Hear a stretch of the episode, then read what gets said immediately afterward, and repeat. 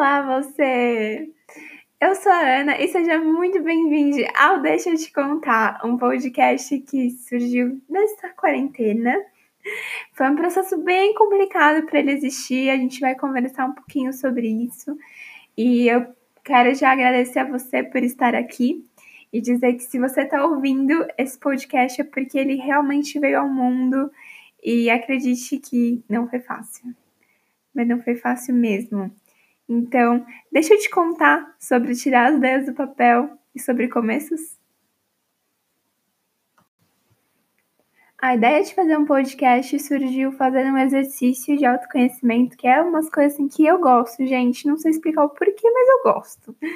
Que chama Ikigai. Ele é um exercício de origem oriental, acho que veio do Japão, se não me engano, e que através dele você consegue entender qual que é o seu propósito. Então você responde quatro perguntas e dentre essas perguntas você consegue entender o que, que é a sua vocação, o que, que é a sua profissão, quais são os seus sonhos, enfim, várias coisas. Você vai visualizando aí você praticamente. E eu percebi que, felizmente, eu trabalho com coisas que eu acredito bastante e que eu gosto muito. No caso, se você não me conhece, eu trabalho com eventos e com turismo. Então, são duas áreas que fazem muito sentido, que ressoam muito comigo. Mas eu percebi também que eu não fazia nada que fosse propriamente meu para o outro. Eu não tinha nenhuma ideia minha. Sabe aquela pessoa que é empreendedora, ou que tem uma ideia, ou que tem um projeto, ou que escreve e eu não estava fazendo nada disso.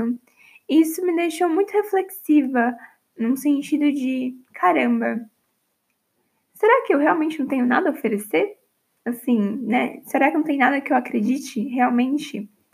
E olhando essas respostas desse exercício, eu vi que eu tinha colocado que eu gostava muito de falar, e quem me conhece sabe muito bem que tem uma coisa que eu faço bem, é mandar áudios longos e que eu gosto muito de inspirar pessoas.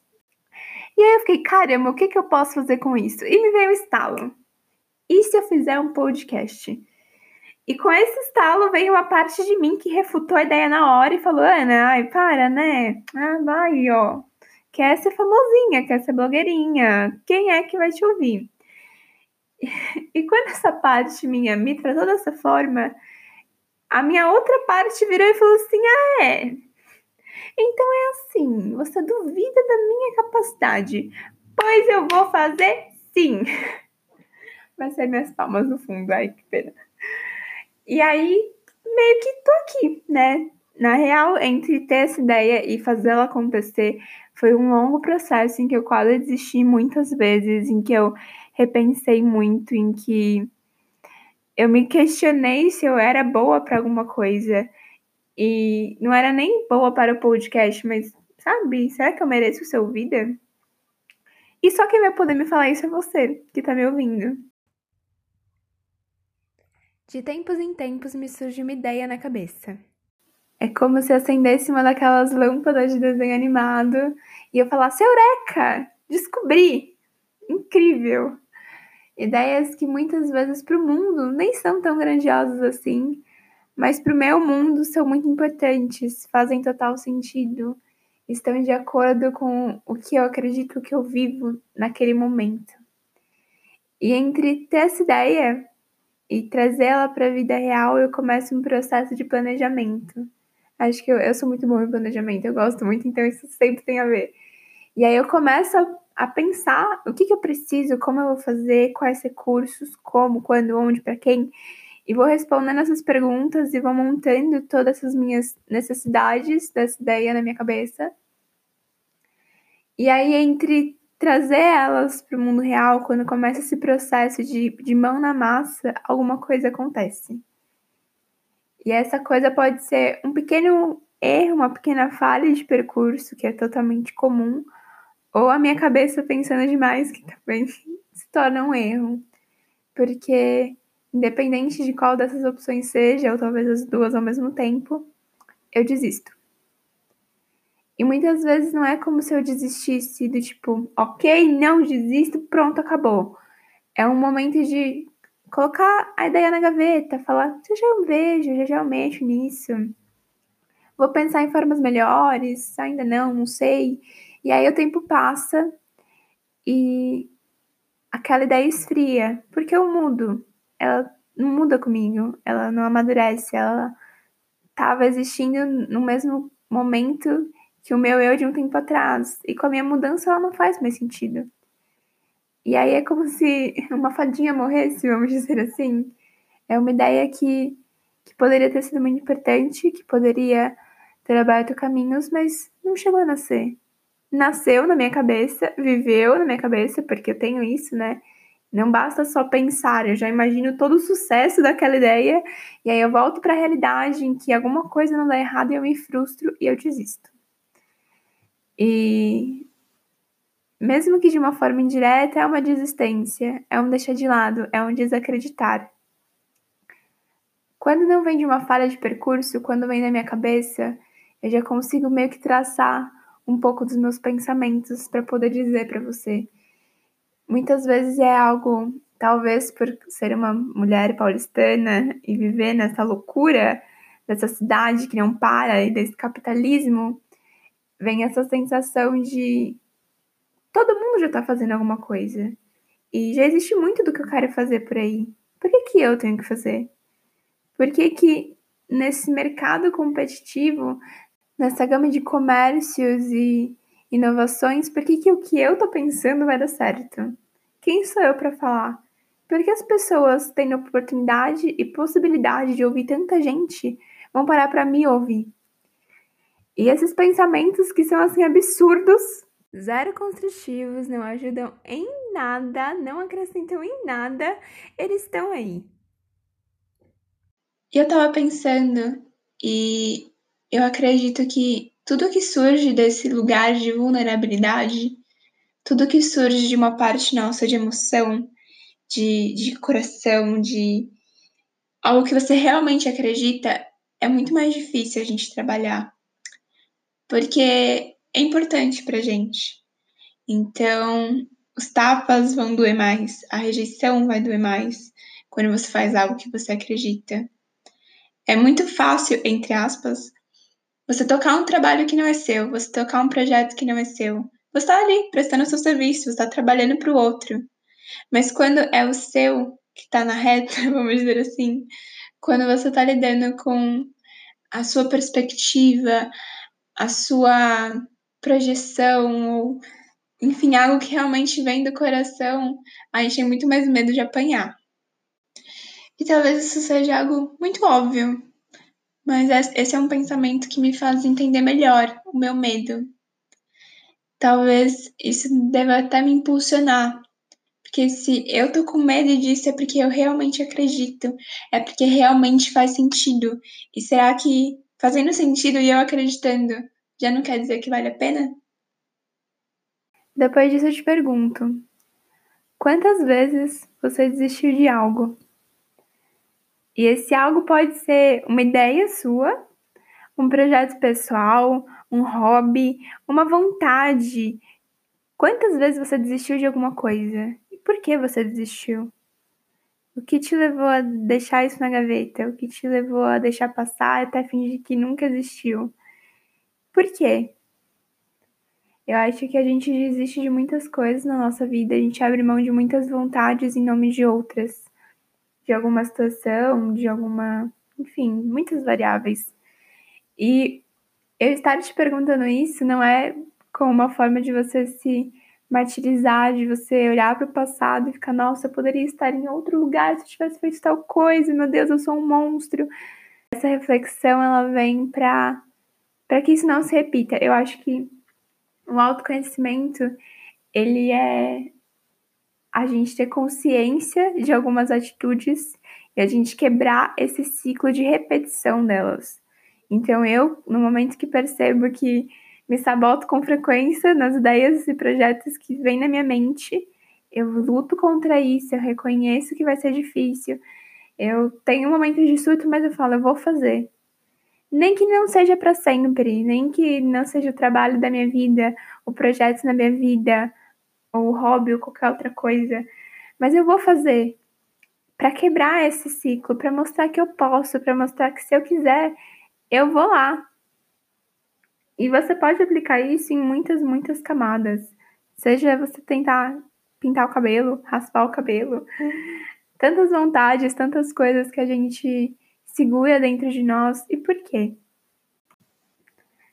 E eu não sei como vocês são quando vocês decidem colocar algo em prática, quando vocês têm uma ideia, uma vontade, mas eu sou aquela pessoa que, assim, me fez sentido, eu já quero levantar, começar a fazer, planejar, organizar, vamos que vamos, como que vai ser.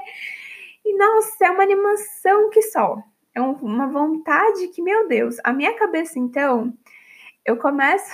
Eu tenho uma história, né, de um projeto que eu fiz na faculdade. A gente tinha que fazer um evento é, criar um evento de cunho social, enfim. Eu tive uma ideia que eu falei, meu Deus, amei a ideia. Na minha cabeça, eu desenvolvi tanto, mas tanto, que chegou num nível que eu tava imaginando na, na Fátima Bernardes, sentada assim, numa entrevista, falando sobre como surgiu a ideia, sobre o que, que eu queria dali pra frente. Enfim, assim, sonhando alto, né, pra você ver. E quando eu voltei pra realidade, começou as coisas a darem errado né, já começou a dar uns BO aí de, enfim, processos de organização, o evento acabou nem rolando, a gente teve que trocar a nossa ideia. É... E assim, eu fiquei tão, putz, decepcionada, mas ao mesmo tempo, na minha cabeça, era como se eu já tivesse vivido aquilo. Que, sabe, sonhei, sonhei tanto acordada que quando eu voltei pra realidade, eu fiquei, ah, tudo bem, né? Já vivi isso na minha cabeça, tá tudo certo. E nossa, quantas vezes a gente não faz isso, né? Não sei se você faz, não posso falar por você, mas eu sei que assim, eu já vivi relacionamentos, comecei hábitos, já viajei o mundo inteiro só na minha cabeça. O que é ótimo, eu acho que isso na real é muito bom. A gente poder sonhar e poder se imaginar. Acho que esse processo da gente se visualizar em algum lugar, ele é muito importante. Mas é um processo que se você é uma pessoa que pensa muito, você vai pensar, pensar, pensar, e na hora de fazer você não vai querer fazer. Porque na sua cabeça você já vai estar na melhor parte do, do processo. E aí você vai voltar para a realidade. Hum, vai estar faltando uns passos aí. E aí a chance da gente desistir é muito maior. Então, assim, já deixei muitos projetos na gaveta, muitas vontades e para trás e passarem por conta disso. E esse tipo de pensamento, esse tipo de idealização, até em cima do trabalho do outro, quando a gente vê alguém na internet que já tem tudo, essa coisa né, da internet, é, parte, faz a gente ter essa sensação de que a gente precisa de muitos recursos para começar. Claro que varia do que, que você está pensando em fazer, e realmente tem coisas que a gente precisa de recursos, mas é sempre muito mais do que a gente vai ter, sempre. Porque essa acaba sendo até uma desculpa nossa. Ai, mas eu não tenho tal coisa. Ai, não dá para fazer sem sei lá o quê. Preciso daquele equipamento. E é, é muito, vem muito daquele lugar de você esperar o momento certo. O momento certo para você começar a academia. O momento certo para você viajar, o momento certo para você fazer um curso, o momento certo para qualquer coisa.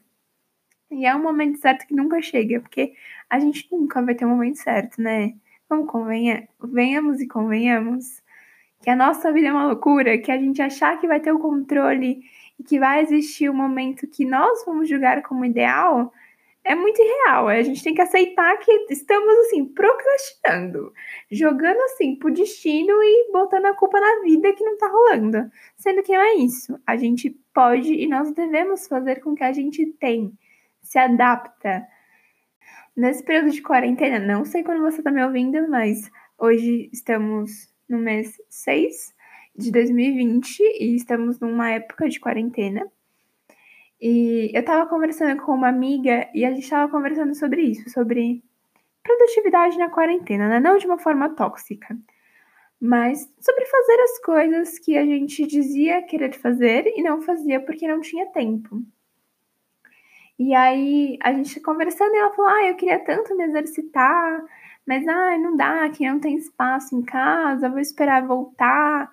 E eu fiquei, caramba, amiga, mas quando a gente tava na correria, a gente tava esperando ter tempo. Agora que a gente tem tempo, a gente espera o lugar que a gente não pode ter.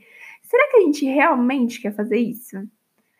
Ou será que a gente só põe empecilhos para adiar algo que nem é da nossa vontade? E tá tudo bem não ser da nossa vontade. Tudo bem se você se olhar e falar assim: eu não quero fazer academia. Ponto. Olha só que delícia.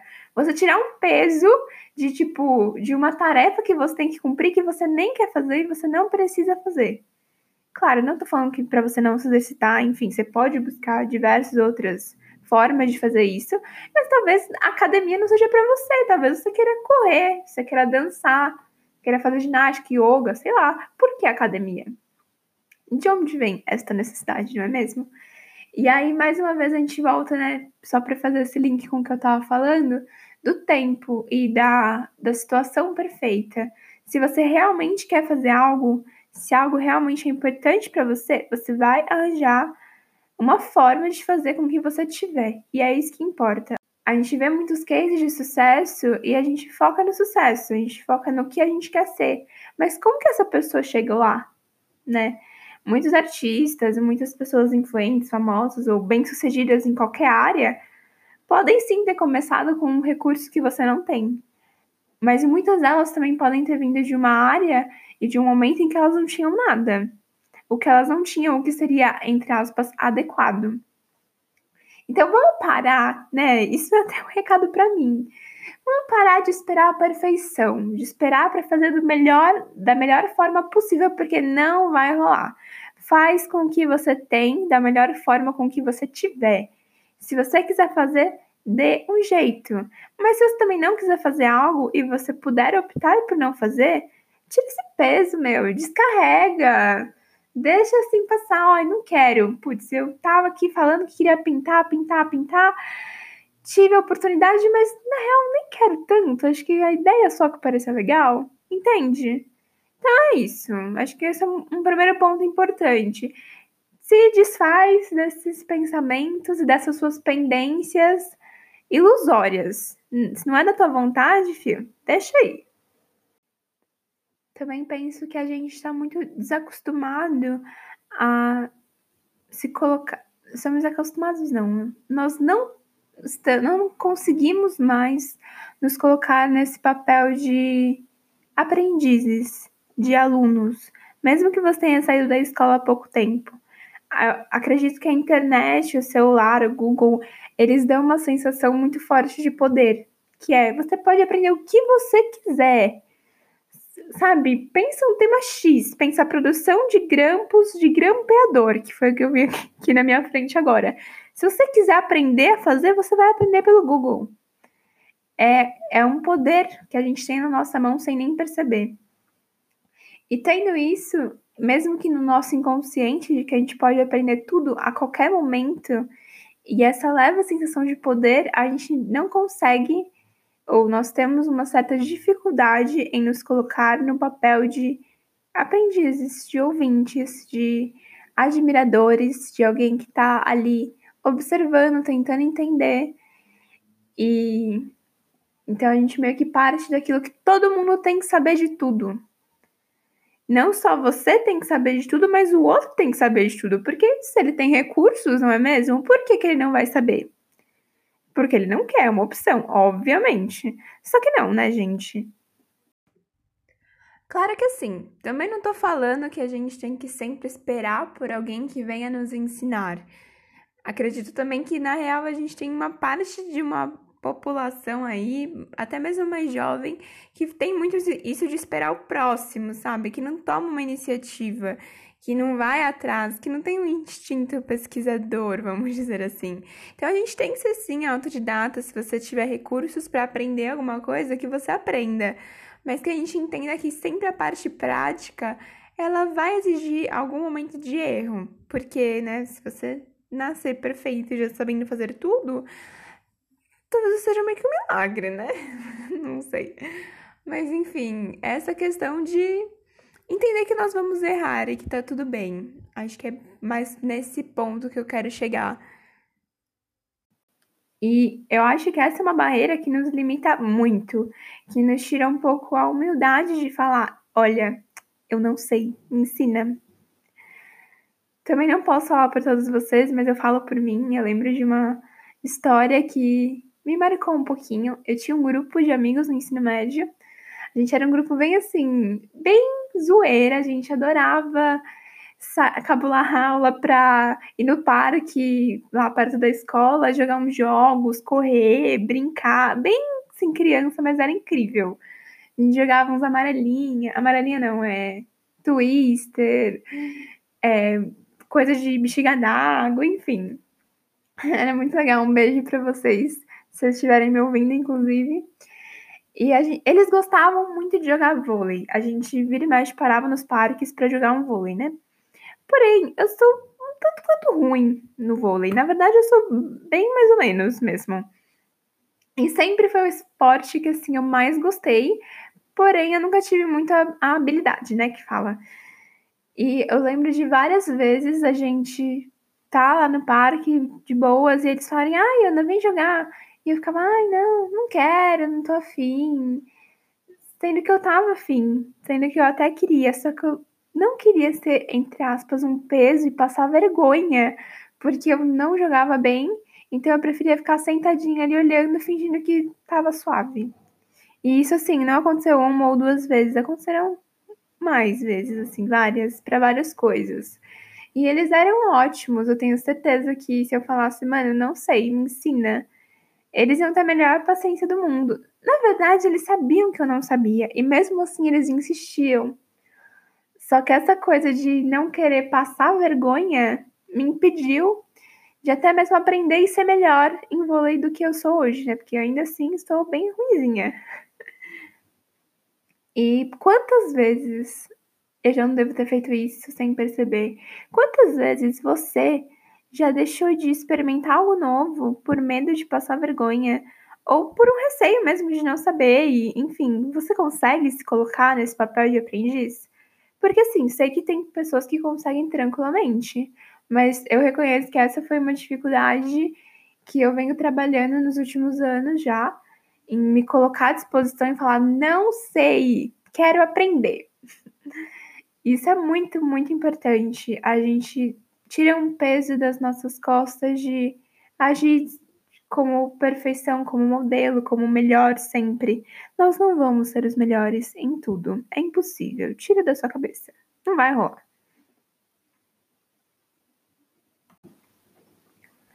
Um outro passo do processo de começar algo, de aprender ou de fazer alguma coisa, é a parte da tentativa, né? E do erro, que assim, quase sempre andam juntas. Que é a gente vai fazer as coisas e às vezes elas vão dar errado. E às vezes a gente não vai fazer da melhor forma possível, a gente já entendeu isso um pouquinho antes, né? Acabei de falar sobre. E por que, que isso se torna um ponto? Eu tava pensando, e acho que isso vem muito da, da época de escola, da, da vergonha alheia, né? Por exemplo, eu lembro de um grupo de amigos, amigos assim, né? Uns moleques lá da minha escola, que eles queriam ter um grupo de rap, alguma coisa do tipo. E eles tiveram um grupo de rap. É, e eu lembro dos meus amigos, até eu em alguns momentos, meio que tirando um leve sarro, assim, né? Desse sonho ambicioso que eles tinham. E tipo, caramba, eles estão passando uma vergonhazinha, não é mesmo? E por que, que a gente faz isso? Eu parei para pensar. Por que, que a gente ridiculariza a vontade de quem tá começando? acho que quando tá ligado ao sucesso, essa coisa de mídias, né, públicas, tem muito, muito a ver.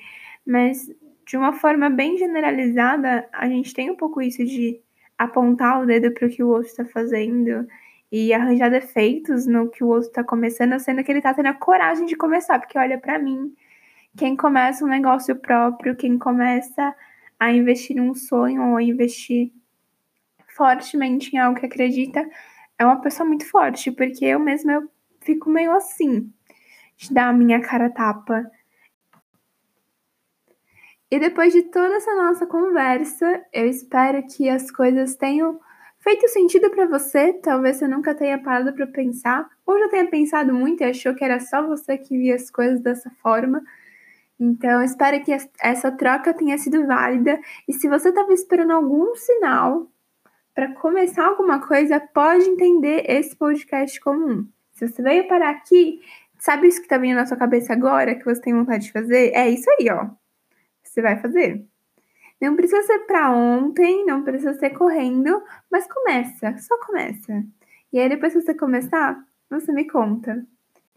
E eu volto em breve, para quem sabe te contar mais alguma coisa. Então é isso. Um beijo muito grande e ai meu Deus. Se você tá ouvindo deu certo, hein?